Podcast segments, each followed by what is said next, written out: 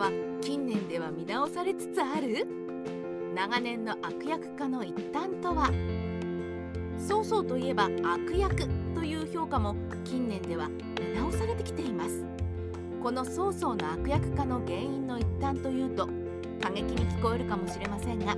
長らく曹操の悪役化は三国志演義が原因だという声がありました。しかし曹操が悪として描かれる理由は一枚岩ではなく様々な要素が絡んでいると思います。今回はその要素の一つをご紹介していきたいと思います。曹操の評価に影響を与えた三国志演義。三国志演義は羅漢中によってまとめられたものです。聖史三国志とは違い三国志演義は何よりも物語としての面白さ読みやすさを意識してまとめられていると言っても良いでしょう。そして三国志演義の特徴として前半は劉備後半は諸葛亮がほぼ主役と言ってもいい演出であり劉備が善であり曹操はその対極とした悪として描かれています。この三国志演が広まったことから曹操は悪劉備は善として認識している人も多くいますがこれはあくまで三国志演の演出ということは忘れてはいけません。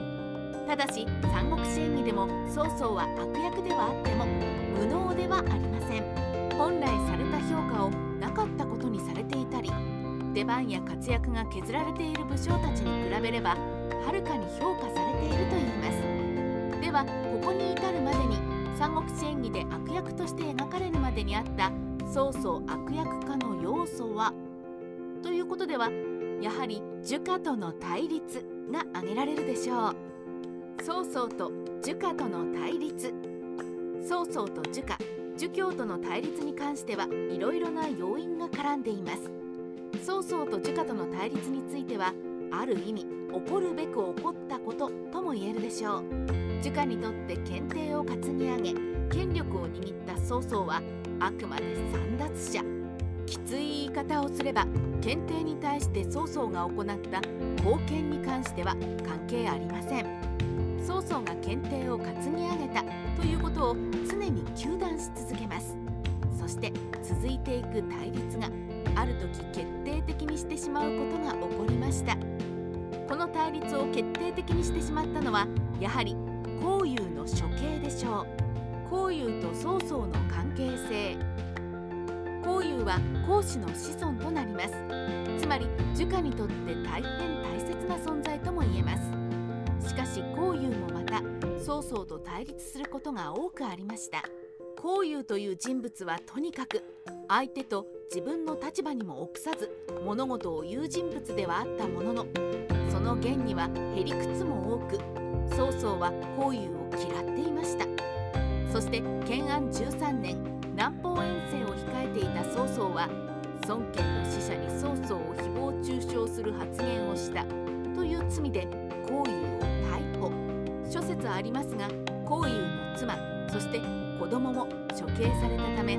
孔融の子つまり孔子の子孫たちを処刑したとして儒家との対立が根深くなりました。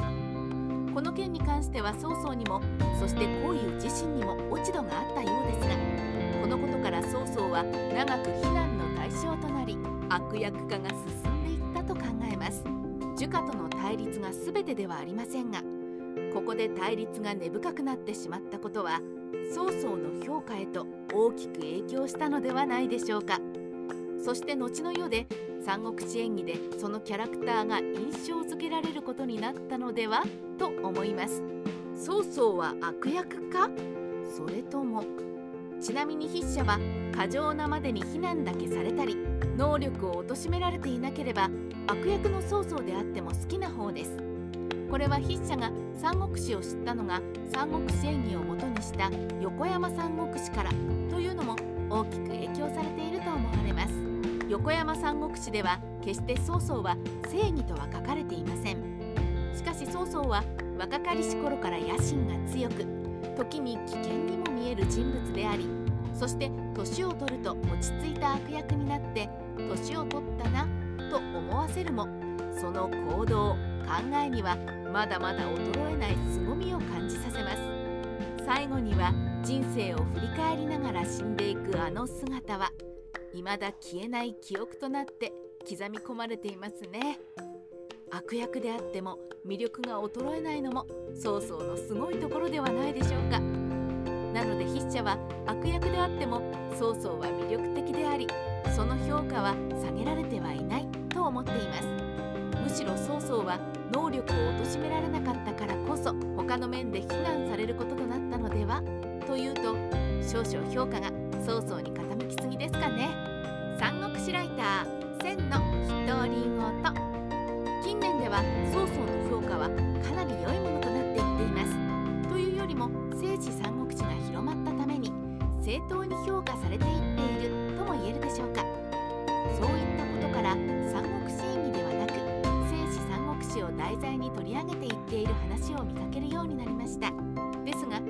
国志演義は悪ではありません。誰もが親しめる分かりやすくそして三国志を広めた書物としての三国志演義の評価は忘れないようにしたいですね。